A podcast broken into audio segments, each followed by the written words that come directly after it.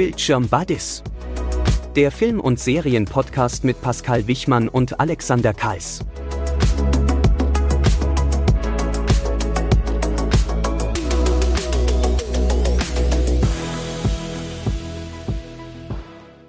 Ja, hi und willkommen zurück zur Folge 2 von den Bildschirm Buddies. Wir haben uns gedacht, das hat ja ganz gut funktioniert mit der Folge 1 und haben uns dann ganz tief in die Augen geguckt und haben gesagt, Pascal, machen wir da weiter? Und Pascal hat gesagt, jawohl, Alex, das machen wir auf jeden Fall weiter. Das macht Spaß. Deswegen willkommen zu Folge 2 und hi Pascal erstmal. Ja, hi Alex, hallo an unsere Zuhörer da draußen. Schön, dass ihr uns auch in der zweiten Folge wieder auf die Ohren geholt habt. Und ja, ich muss auch sagen, die erste Folge hat mir mächtig viel Spaß gemacht. Und umso glücklicher bin ich, dass wir uns jetzt wieder hören und wieder eine Folge aufnehmen für euch da draußen. Ja, absolut. Wobei ich sagen muss, die ersten, die ersten, also der erste Film, die erste Serie, das waren schon ziemliche Bretter. Es war auch nicht ganz einfach das äh, in den Podcast zu überführen, vor allem weil es beides ja doch sehr, sehr, sehr viele Stunden Material sind für das Publikum, was jetzt gesagt hat nach Folge 1, cool, da gucke ich jetzt mal rein, die sind wahrscheinlich noch am Anfang. Richtig, genau. Die sind gefühlt wahrscheinlich dann noch in Staffel 1 von House of Cards. Und naja, aber sei es wie es ist, wir haben für euch wieder einen Film und eine Serie dabei und wir haben wieder mal unser, ja, wie nennt man das, Glücksrad gedreht, der BB-Bot. Der hat wieder mal was ausgesucht und deswegen würde ich sagen, verlieren wir keine Zeit. Wir starten direkt mit dem Film und gucken mal, was unser BB-Bot da für uns bereithält. Der Film der Woche ist Django Unchained. Oh ja. Ein fantastischer Film. Hast du den gesehen? Uh, Django, natürlich habe ich den gesehen. Ich finde, das ist, ähm, wenn man auf Western steht, auf Italo-Western, wenn man drauf steht, dann führt kein Weg an Quentin Tarantino vorbei und unweigerlich auch kein Weg an dem Film Django Unchained. Und von daher, ja, Alex, ich habe den Film gesehen und du? Ja, natürlich, mehrmals. als, als absoluter Fan von sowohl Tarantino oder Tarantino oder wie auch immer man ihn jetzt aussprechen soll, absolut ein großer Fan des Regisseurs, ein großer Fan des Genres vor allem und auch äh, der Cast kann sich definitiv sehen lassen. Ja, Django Unchained, ein Film, der vor dem Bürgerkrieg in den USA spielt, geht um einen befreiten Sklaven, Django eben, der mit dem deutschen Kopfgeldjäger, ehemals Zahnarzt, mittlerweile Kopfgeldjäger Dr. King Schulz zusammen unterwegs ist und gemeinsam machen sie Jagd auf gesuchte Verbrecher in den USA.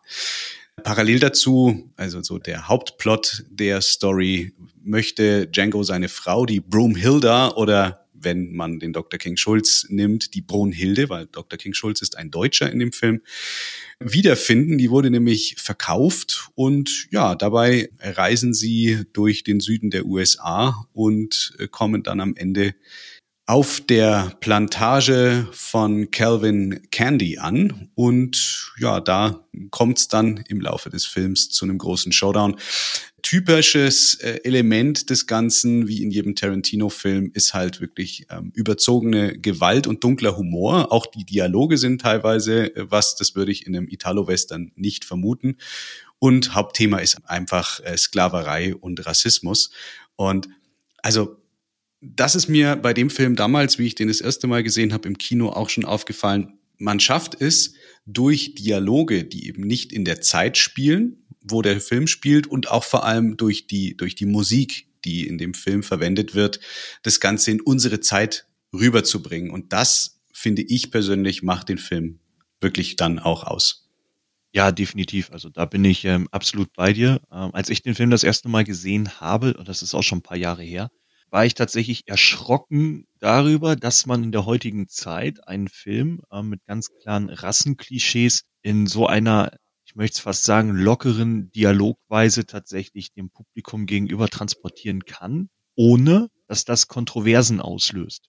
Denn äh, die eigentliche Kernbotschaft des Films geht dadurch ja keineswegs verloren. Es geht um Rassismus und eben die Sklaverei. Und ähm, da muss man eigentlich nichts beschönigen. Es ist äh, schlimm, es ist eine schreckliche Zeit und von daher in eine moderne Sprache übermittelt ist der Film tatsächlich wichtig und richtig. Er hat Unterhaltungsfaktor, aber immer auch mit diesem ernsten Hintergrund, eben den der Sklaverei. So habe ich den Film zumindest bei meinem allerersten Schauen wahrgenommen.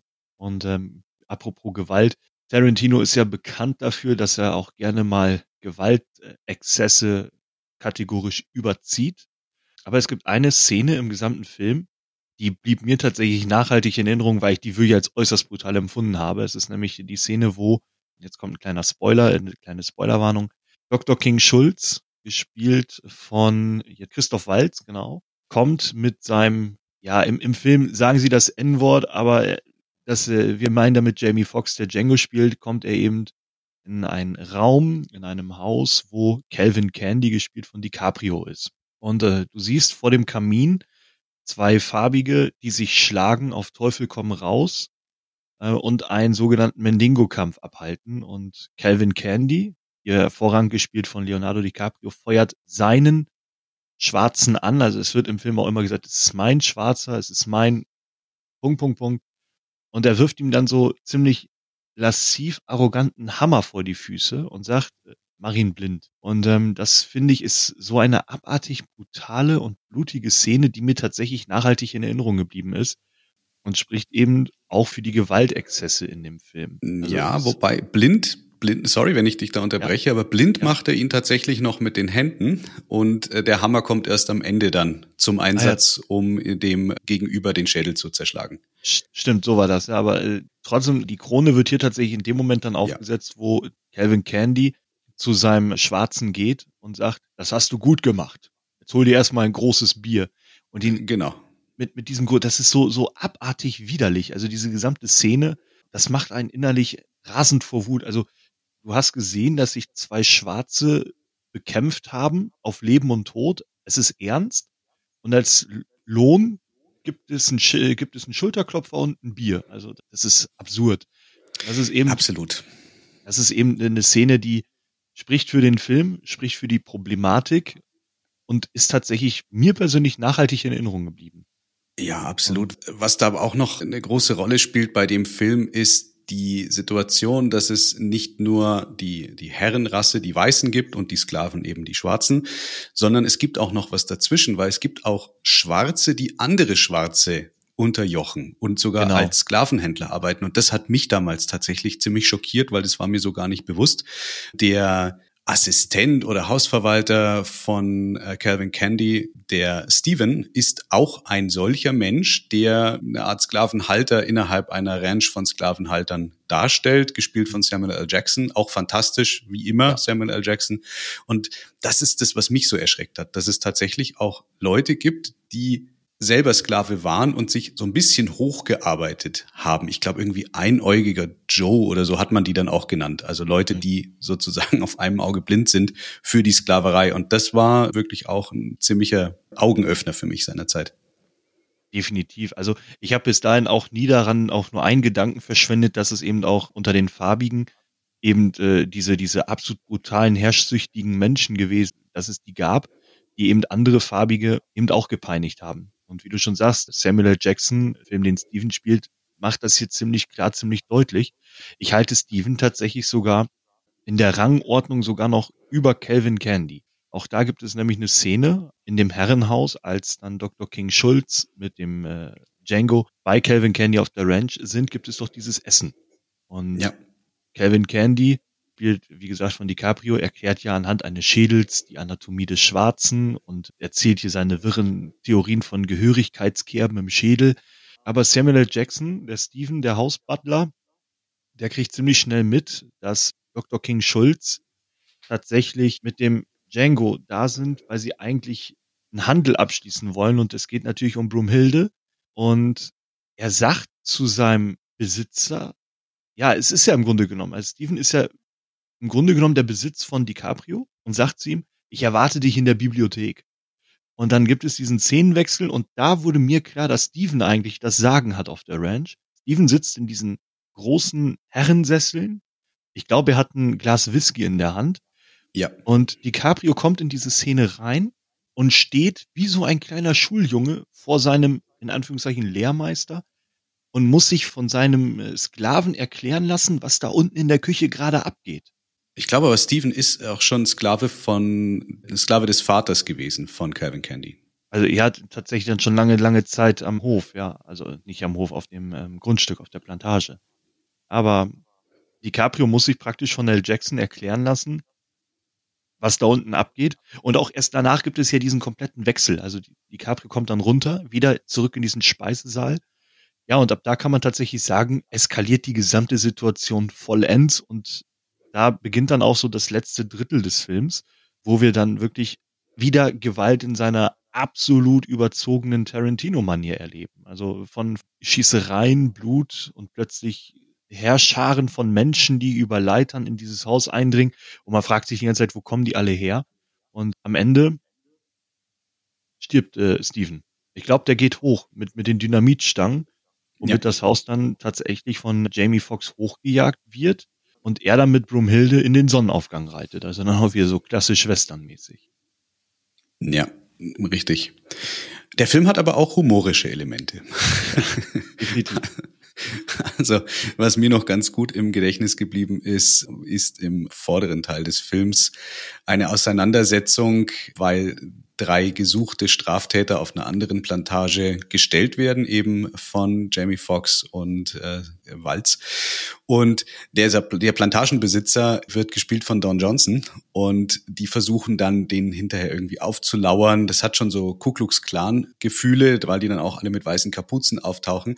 Und es gibt da eine Stelle, da diskutieren die Reiter, also die Posse, die sozusagen jetzt äh, Django und Dr. King Schulz nachts überfallen wollen darüber, dass sie mit den Kapuzen, die einer von den Clansmen genäht hat den ganzen Tag, nichts sehen, weil die Löcher zu klein sind. Und diese Diskussion alleine, das ist, das ist so absurd, weil es halt einfach, man erwartet es an der Stelle nicht. Nee, richtig, das stimmt. Also das ist, das hat Unterhaltungswert, ja. Ja, spricht aber auch wieder für Tarantino. Also das ist halt nun mal seine Handschrift, dass er sehr krasse Themen auch so rüberbringen kann. Auch wenn es dann eben immer wieder von exzessiver Gewalt durchsetzt ist. Ich denke da auch nur so an die Großkampfszene bei Kill Bill, die ja auch extrem blutig gewesen ist. Und ja, das zieht sich durch den Film an der Stelle durch. Aber was ich finde, was man auch merkt, ist einfach, dass Italo-Western, Spaghetti-Western tatsächlich was ist, was Tarantino sehr gerne mag. Und wenn man da mal ein bisschen drüber nachdenkt, über die Filme, wo er das denn noch bedient hat als Genre, ist tatsächlich ja auch, was allein die Musikauswahl angeht. Bei Reservoir Dogs war es dabei, bei Kill Bill 2, Inglourious Bastards, Hateful Eight. Es zieht sich entweder musikalisch oder gleich thematisch durch seine Filme und da sieht man halt auch die Liebe zum Italo- und Spaghetti-Western, die Tarantino einfach hat.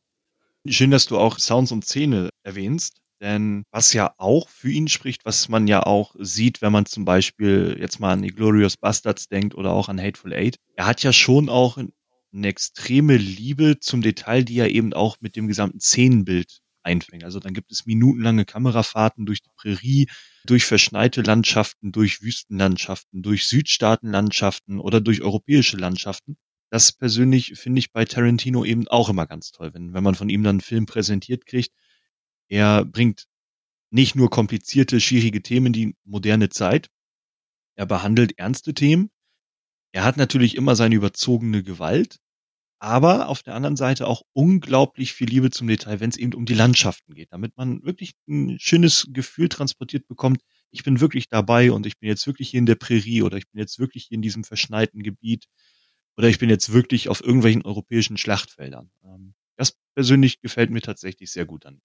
Das ist so. Und auch die Soundtracks von Tarantinos Filmen sind eigentlich immer gut und auch in dem Film definitiv was, was bei mir hinterher auch in meiner Playlist gelandet ist. Es sind halt wirklich gute Songs dabei, die dieses Western-Theme unterstützen.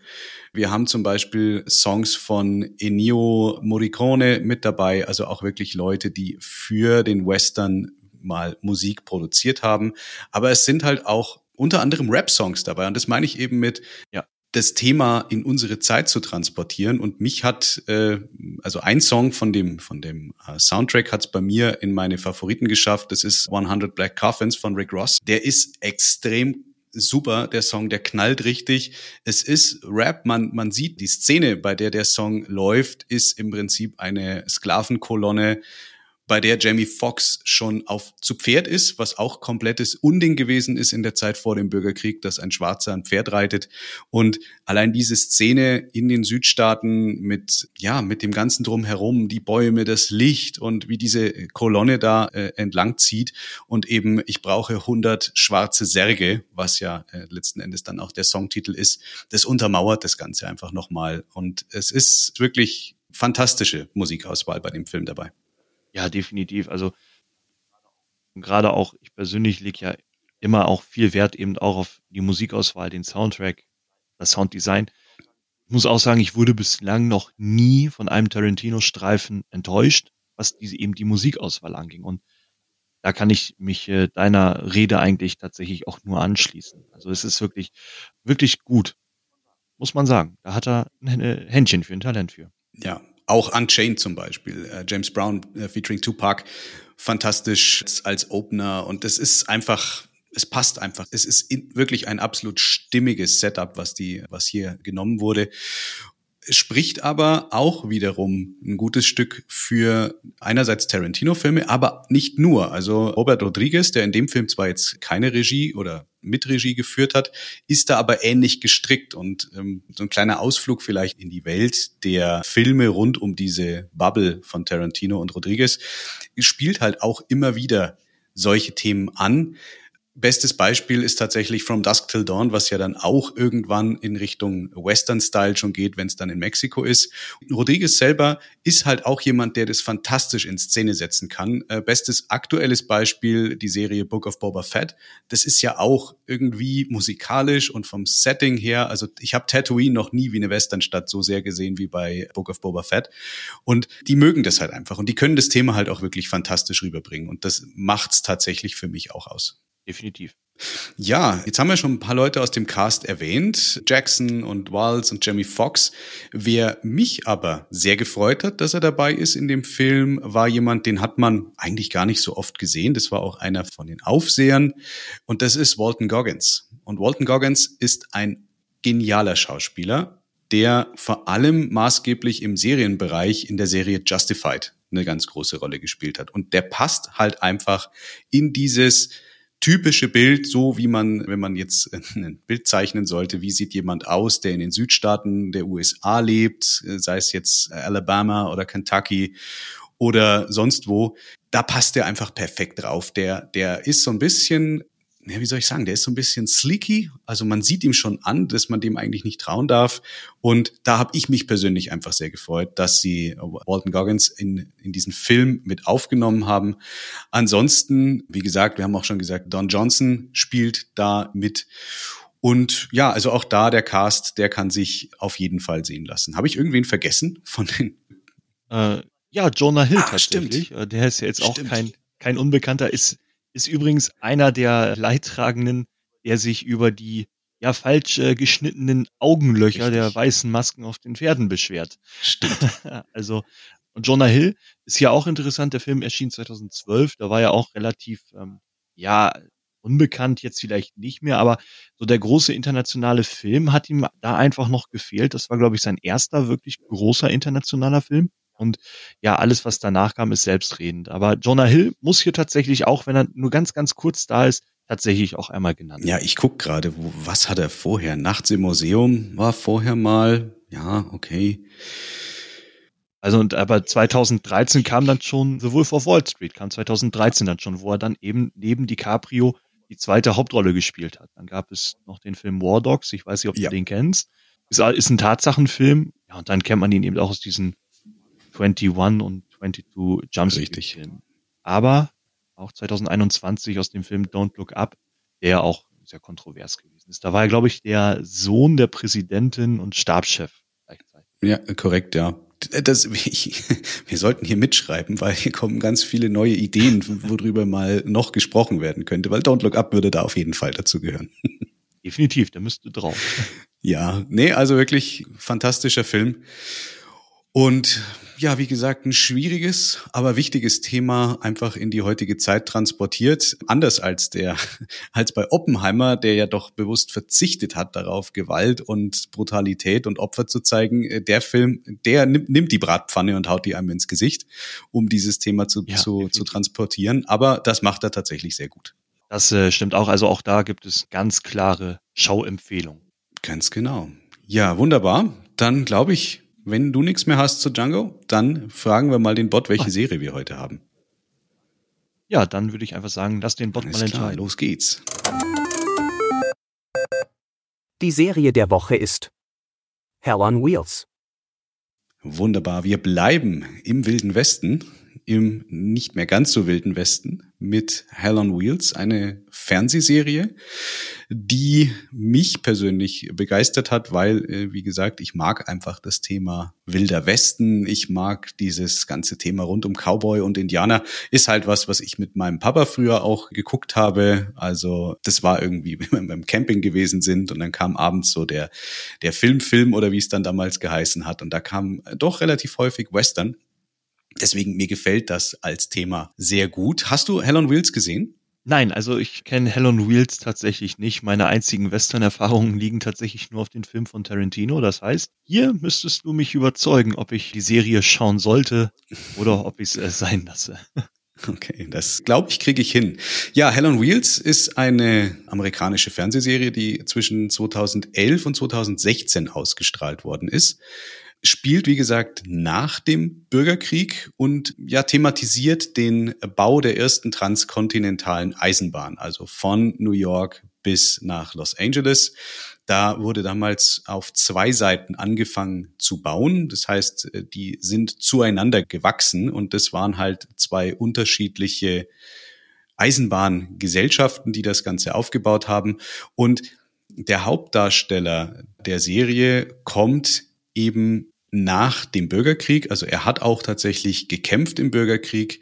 Ja, und der Hauptdarsteller der Serie namens Cullen Bohannon, gespielt von Anson Mount, übrigens auch ein fantastischer Schauspieler, der kommt eben nach dem Krieg als ehemaliger konföderierten Soldat in den Westen, um sich zu rächen für den Mord an seiner Familie. So. Und landet in dieser doch sehr raubeinigen und oft gesetzlosen Welt des Eisenbahnbaus und möchte dort halt einfach arbeiten. Das ist so das Hauptthema. Auf der anderen Seite, wie gesagt, er sucht die Verantwortlichen für den Mord an seiner Familie. Und ja, hier landen wir dann als Zuschauer auch in diesem ganzen Thema. Was man sehr gut sehen kann, ist tatsächlich, dass die schwarzen befreit wurden. Also ist ganz oft eben auch zu sehen, dass ehemalige Sklaven jetzt Rechte bekommen haben, also ganz im Kontrast zu dem äh, Film, den wir gerade besprochen haben.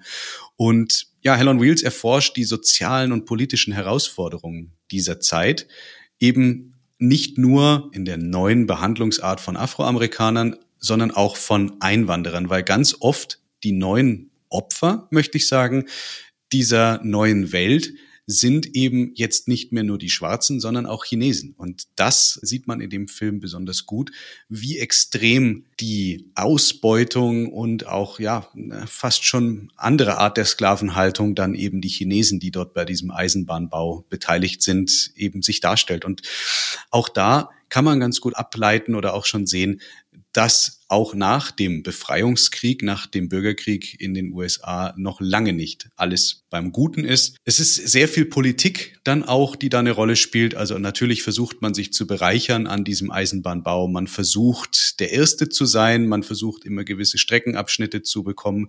Das nächste, die nächste Opfergruppe, die dann da natürlich auch zwangsläufig eine ganz große Rolle bekommt, sind dann die Ureinwohner von Amerika, also die Indianer, weil natürlich wird auch durch das Land der Indianer diese Eisenbahnstrecke gebaut. Und ja, da gibt's dann halt auch wiederum diverse Konflikte. Es gibt dann Herausforderungen, es gibt Unfälle und so weiter und so fort. Und das macht's an der Stelle dann eben auch sehr interessant. Und ja, neben Cullen Bohannon, der eben an der Stelle von Anson Mount gespielt wird, Ein weiterer Mega-Schauspieler mit sehr viel Charakter, der eben von der New Yorker Seite aus den Eisenbahnbau begleitet, ist Meaney. Cormini ein wirklich sehr, sehr, sehr guter Schauspieler, der im Originalton aufgrund seines britischen Akzentes oder irischer Akzent ist es, glaube ich, nochmal ganz anders rüberkommt. Zieht halt die Fäden, versucht halt auch eben Leute zu manipulieren. Ja, und das macht meiner Meinung nach eben das ganze Setting, die Serie einfach so besonders. Man kann halt sich da wirklich gut reinversetzen. Man fühlt mit, man ist in der Zeit einfach, in der diese Serie spielt. Es gibt natürlich auch neben Kaum Mini als ja den offensichtlichen Bösewichten nochmal das pure Böse. Thor Gunderson, auch genannt der Schwede, gespielt von Christopher Heyerdahl, ist auch ein Einwanderer, der, ich glaube, aus Norwegen eben dazugekommen ist als Immigrant eben in die USA. Und das ist so wirklich das, das pure Böse in diesem Film. Aber auch der hat halt seine ähm, Schattierungen. Also auch der leidet unter diversen Dingen, ohne jetzt zu viel zu spoilern. Er ist ein, ein religiöser Fanatiker und ja, die beiden treffen auch immer wieder aufeinander. Also Cullen und äh, Thor Gunderson treffen immer wieder im Verlauf der Serie aufeinander. Und das ist auch dann ähnlich wie diese Charaktere in Stephen King Büchern, die ja immer mit den Initialien RF, äh, wie Randall Flagg zum Beispiel bei The Stand, ähm, aufeinandertreffen. Man weiß, wenn der Schwede auftaucht, dann wird's jetzt gleich richtig haarig. Und das zieht sich eben auch wunderbar durch diesen ganzen Film. Klingt das für dich interessant? Das klingt äh, mehr als interessant. Ich werde es mir auf meine Watchlist setzen und mir auch definitiv angucken. Also ich bin ja, wenn das noch nicht klar geworden ist, tatsächlich ein Fan von, von solchen Intrigen, von, von so ein bisschen schmierig sein, von ja, Charakteren, die Angst und Schrecken äh, anrichten. So wie zum Beispiel, du sagtest gerade, wenn der Schwede kommt, weißt du, es wird nicht gut werden. Dann hat mich eine Serie so schon aus der Erzählung abgeholt und dann werde ich mir die definitiv angucken. Wo genau läuft die denn?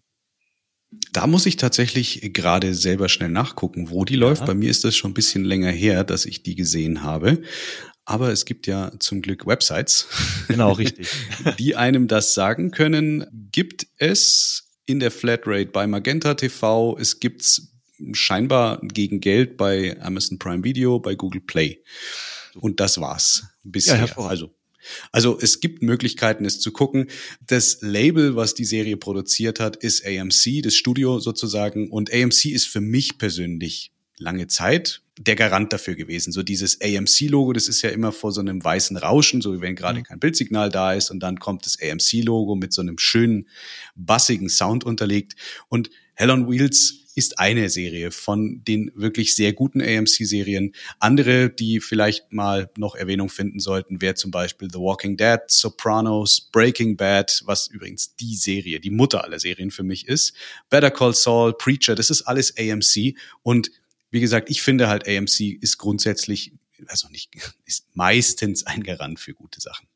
Wenn wir schon bei AMC sind, dann gehört da aber auch The Terror dazu, die 2018 und 19 ja. Das ist auch eine gute Serie. Ne? Also nur mal so als Randnotiz. Breaking Bad selber habe ich tatsächlich nur die erste Staffel gesehen. Also. Oh, ich mache mit dir keinen Podcast mehr.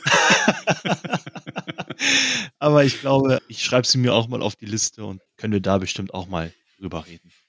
Ja, müssen wir, unbedingt. Also Breaking Bad und alles drumherum, also eben auch Better Call Saul und dann noch dieser Kinofilm, der sich ja dann mit Jesse Pinkman beschäftigt, das ist alles sehenswert. Und ich habe äh, letztens in einem anderen Podcast gehört, die komplette Story wurde für Kolumbien, glaube ich, nochmal neu produziert. Also die haben das Ding nicht nur, die fanden nicht cool, dass es eine Synchro gibt, die es übrigens auf Spanisch und lateinamerikanischen Spanisch gibt. Nein, sie haben das ganze Ding nochmal neu gedreht.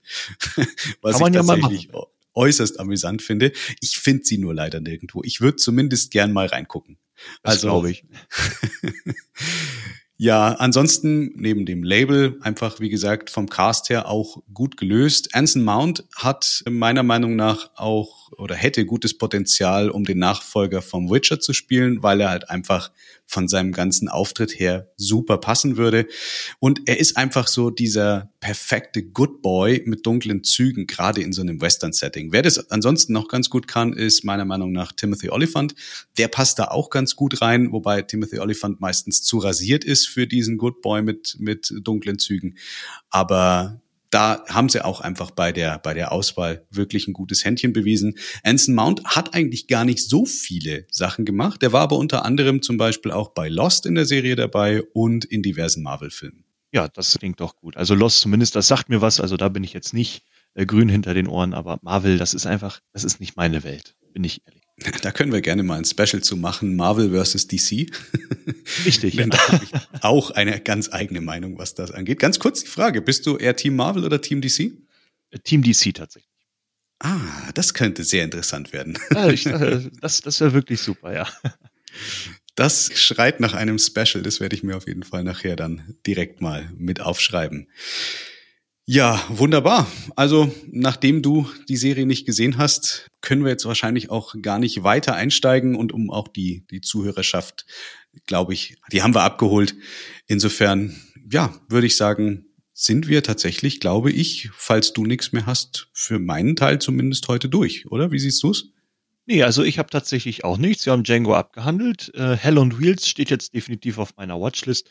Und ich finde, nach unserer super ersten Folge, die wir ein bisschen überzogen haben, wäre das, glaube ich, die ideale Folgenlänge. Das können uns natürlich unsere Zuhörer gerne mitteilen. Und dann wäre das von meiner Seite heute hier auch fertig. Perfekt. Dann, wie immer, guckt unten in die Show Notes für zusätzliche Informationen rund um das, was wir besprochen haben. Guckt auch da unten mal rein, wenn ihr uns folgen möchtet. Und wir freuen uns natürlich wie immer über Feedback, sei es jetzt durch Sternchen oder Daumen oder was auch immer man in der Podcast-Plattform eurer Wahl benutzen kann. Oder natürlich dann auch gern auf Social Media. Folgt uns da auch ganz gerne. Da sind wir auch vertreten. Seht ihr auch unten in den Show Notes. Und wenn ihr uns auf Spotify hört, gerne dort auch die Feedback-Funktion benutzen. Das ist wahrscheinlich der schnellste Weg zu uns. Ja, in diesem Sinne, hat mich gefreut, hat Spaß gemacht heute wieder mit dir, Pascal. Und dann hören wir uns einfach zur nächsten Folge. Wir hören uns zur nächsten Folge. Euch allen schönen Tag, wo auch immer ihr seid. Und äh, bis demnächst. Macht's gut. Macht's gut. Ciao. Ciao.